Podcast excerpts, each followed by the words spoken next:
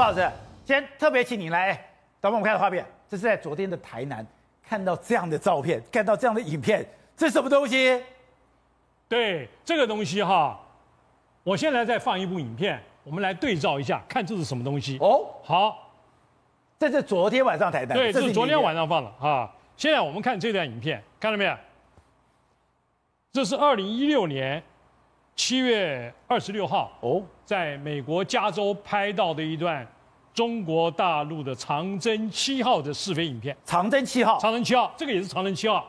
哎，所以昨天在台南看到的这个是中国的长征七号火箭。可能，可能你可以看，你可以看它的轨迹向上，只是它是黑白，那是彩色而已。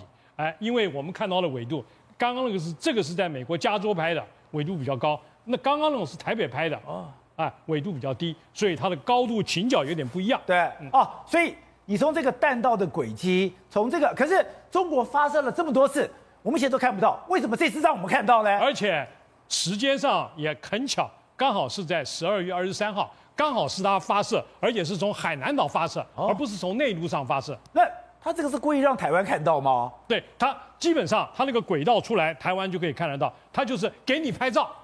给台湾拍，给你拍照，给你拍，你尽量拍，你拍的越好看，对我越好。你看，看的是不是很好看啦？啊、哎呀，蓝天白云，还有线，你看飞上去多漂亮。它是可以过，我在海南岛发射没问题，可是我可以选择一个轨道，特别让台湾人看到吗？呃呃，基本上它应该可以看到，因为它往上打，什么样都可以看得到。哦，好，那范老师，在我们讲所有的幽浮故事里面，最神秘的故事，刚刚讲的，在一九四二年，当时的报纸，导播看哦。当时的报纸还做了大篇幅的报道，说当时洛杉矶有很多的光点，而美军当时从空中射击，射击了半天，什么也没有。哎，这个火网是非常的密集，可是最后无疾而终。可是范老师，您现在出的这本书《外星人选中的科学家》，你说不是无疾而终，他说当时真的打下了两架的优浮。对，在我的书里面第二本。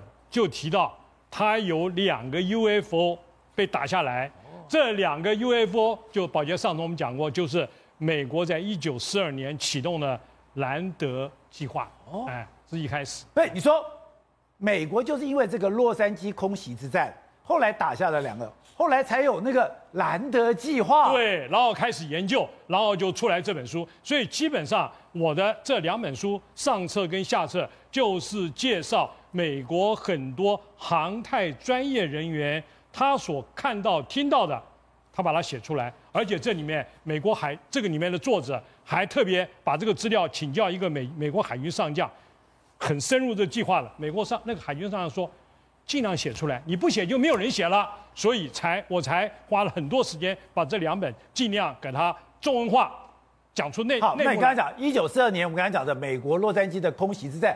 这个是最经典的，因为当时的媒体都有报道，当时的都有拍摄到，甚至美国也承认有这么一回事。可是重点是，两架嘞，打下那两架在海上找到的是什么东西？对，宝杰你看哈，一九四二年二月二十五日，这个就是洛杉矶很有名的空袭啊，有好几架 UFO 悬在空上，哦，哇，好像打了炮弹，地上都是炮弹。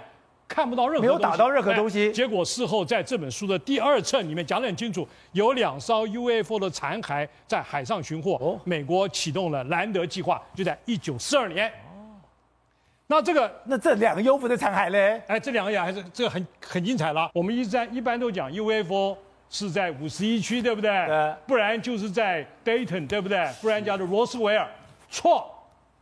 密苏里州，你说密苏里是一个非常神秘的地方，非常神秘的地方。密苏里州，美国至少它有地点，但我没有详细去找，详细去找，Google 可以找得到。美国至少有九个特殊的实验室，我们叫做幽灵实验室。为什么？这个纸上看不到的，有九个幽灵实验室。那这个作者汤姆金斯去看了这个实验室，所以说有九个哎实际存在，但是任何文件上全部消失了。这九个里面可能跟这个两艘有密切关系，它还不是两艘，它有九艘，所以表示还有其他七艘。那这个里面就在做 UFO 的全系统，就是反重力的推进，而且这个里面还讲到反重力推进，他们有一个静力实验室，像我们做引擎测试，有一个引擎实验室，它也有，它推力一试上去只试到二点九百分之二点九的，推力，二点六六人九，这个测试台就炸就炸掉哦，你根本上不去了啊！所以表示这个里面，他们到现在哦，就是写书的时候啊，到美国现在可能很多地方都不晓得，至少有三个 UAF 在做测试啊。这个测 UFO 就到这边结束，然后紧接着一九六八年十月十一号啊，TRW 后来是作者在 TRW，TRW 是很大的一个航太公司啊，现在已经并购了太空人对话。阿波罗七号有彩照为证，遭他追逐，就是这个照片，这个是真正，这个是美国电视台抓到，因为他没办法，对，抓到这张照片，这是阿波罗太空船上拍到的。阿波罗七号有一个东西在那边，就是显示有彩照为证啊。第二个，一九六八年十二月二十一号，阿波罗八号也有，但这个对不起，这个到我找了所有资料找不到。这个不知道。好，紧接着就是一九六九六九年七月二十号，阿波罗登陆。阿波罗登陆的时候，这个作者呢，看到没有？这台阿波罗十一号登陆的时候，阿姆斯壮下来看到那个火星坑四周都是这个东西。为什么这个东西？因为这个作者他因为层次非常的高，在航太界，所以他有一套，他设计一套系统，也就是我们的所谓的跟追系统，也就是我们像 iPhone 一样，我太空船、太空人看到的东西。他就马上及时，当然不是及时，有点那个，直接传到太空的控制中心。哦，那个时候有这个能力。哎，哎太空，你说你说阿姆斯壮看到的，他在这个休斯顿就看到了。对，而且我可以讲一下这套系统，我们台湾的军方也不过是在几年之内才有的这套系统，啊、就是表示美国的太空科技已经领先很多了。我们的军方也有，对我们军方也有，但是这个是多少年了？一九六九年了。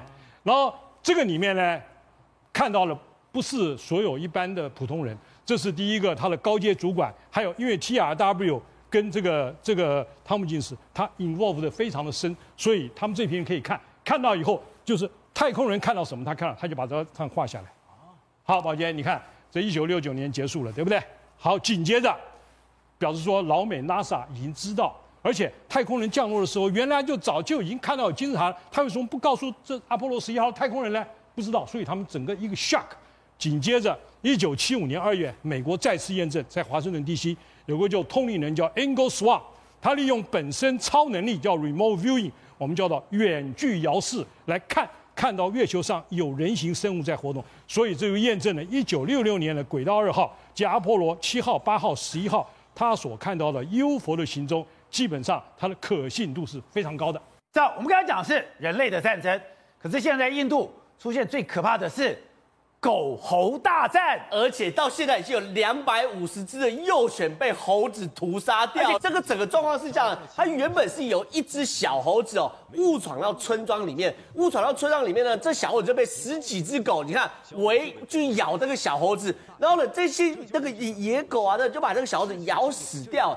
结果呢，咬死掉了，猴妈妈就生气了。哦本来是只有一只猴子，对，就被狗咬死了。对，最一开始是一个小猴子，就这个画面。对对对，你看它被被，你看被犬只围咬嘛，然后最后呢，这小小猴子死掉，就猴妈妈就非常非常生气，回头找猴老大来帮忙，找猴王。然后猴王呢，他们就开始有大举的猴子进攻这个村庄，就去找狗的麻烦。他们一开始是去攻击那种比较大只的狗，可大只狗其实你打不太赢，对不对？对。你猴子跟狗，你打我，我咬你，他们就绕狼来村庄了。对对对，让几百只猴子去打这大只狗，他们就打狗。对，可问题是猴狗 狗大只狗，他们他们发现不太不得哎打不太赢嘛，就他们就把目标转向这个小狗，就抓的小狗。对，就这种小狗，因为呢，他发现小狗怎么样？他虽然没办法一口把小狗咬死，可他们就一个个把小狗拖到屋顶上面，然后把小狗从屋顶往下面推。活活摔死啊！狗摔死。对，其实当这些大只狗它拖不动嘛，所以你看到他们就开始哦，一只只拖上去，一只只拖上去。然后呢，有了状况是哦，三四只猴子去拖一只小狗，然后拖到屋顶上。你你你你可以看到，他们就把小狗推上去。所以说，猴子知道说我这边，因为在印度这个地方流浪狗很多，狗很多。我如果正面作战，我赢不了狗，他们就偷袭去选择，等于说你落单的小狗。一个一个抓起来，一个一个拖在楼上，一个一个摔死。他们的策略很简单，把狗群断根灭种，让他们下一代全部死光，他们这场大战就赢了嘛。而且猴子也很狡猾，他有时候不会说直接推下，他会把它拉到就是四面都是墙的地方，把小狗推下去，活活让小狗饿死。所以说确实哦，猴子真的智商很高很高，然后两边打来打去，对不对？就猴子杀猴眼，结果呢波及到人类。所以说，居然这个地方的狗。两百多只幼犬就这样被杀了，对，就这样杀，然后就猴子杀尾，他就波及到人类。什么叫波及到人类？连人他就要抓这个幼狗，对对对，就他去抓有人饲养的幼犬，就有人饲养的幼犬，当被抓的时候，主人要出来去驱赶呐，就那主人就拿一支棍棒哦，出来驱赶猴子的时候，不小心把猴子腿打断了。把猴子腿打断之后，那猴子就开始从目标从狗转到人身上，开始对付人，开始攻击人，然后呢开始去攻击这个人的小孩啊。所以现在印度这个村庄的时候，现在晚上的时候还白天窗户要全部关起来，还要上锁。所以现在已经一触即发嘛，惊动了当地的警方还有农业部门呐、啊。农业部门要开始抓猴子，他们知道猴子抓不胜抓，对不对？他们抓猴王。他们把抓猴王，猴王 去找猴王，对，猴王抓起来就散了。所以呢，他们就现在已经把两只猴王都抓起来。等一下，印度的这个边防警察现在没办法，我就装成猩猩，装成猩猩去赶猴子，赶猴子啊！所以呢，把猴王抓到的时候，就是就这样子啊。然后然后抓，所以这猴子看到猩猩真的跑了，当然会跑，因为其猴子之间有分大猴子跟小猴子嘛。所以对于印度来说，面对是真的很麻烦。跟人家很多人都会问，为什么猴子在印度可以这么嚣张，对不对？然后这个因为信仰问题啊，他们印度教里面是有神猴这个这个这个这个尊位，所以印度很多人呢，一开始你看到猴子来，第一个我不仅不驱赶，我还去喂食猴子。所以喂食猴子，变成是说，不是只有我们刚刚看到的村庄，连新德里就是这个最大的那种城市哦，印度的首都里面都有非常多的猴满为患。而且印度的猴子多到什么程度？很多人被猴子出车祸的，被猴子抓伤的，甚至哦，在印度新德里最近还发生一个状况，是说有人呢骑摩托车经过，被猴子拿砖头砸死的。这个他会拿砖头砸人，这很夸张。因为猴子要喝水，所以猴子生活在城市的猴子哦，他都会去找水塔，他就会找水塔喝水。后来印度人就在水塔上面加那个这个砖头嘛，让让猴子没办法掀开水塔。就一猴子更聪明，他就把砖头一个个搬开，往下砸，往下砸。就有人经过莫名其妙就这样被砸死，甚至哦，我我们还有看到什么？印度执政党党魁的夫人哦，活活被猴子逼到阳台掉下去摔死。最近的新闻，一个多月前的新闻。所以说，这个党魁党魁的夫人就她，她其实是贵妇，走在路上被猴子追，这贵妇就一直跑，一直跑，一直跑，跑到一个阳台的时候跌倒，从阳台上掉下来，然后摔死。所以印度的猴子跟人类是非常非常密切而且冲突，你看它会抢人类的食物，抢人类的文件，抢人类的生活空间。所以有印度官方这样发布什么东西？如何避免猴子攻击的 SOP？他第一个跟中山大学一样，对，他说第一个不要追弄他，就说你看到猴子不要去逗他，你不要把他当祖先供着。然后第二个最好笑，他说你不要跟猴子视线接触，你视线接触到猴子的时候，猴子就来找你。然后第三件事说，你千万不要介入母猴跟小猴子之间的活动。所以就跟中山大学很像啊！中山大学之前有个画面，不是有个小女生拿枪下来领外卖吗？就是因为她外卖拿的时候呢，猴子会过来抢外卖，所以她只好拿 BB 枪下来拿外抢拿领外卖嘛。所以至少，在印度这边，猴子真的蛮厉害的。Good day，有爱大声唱，拥抱好日子公益演唱会，邀你一起为爱发声。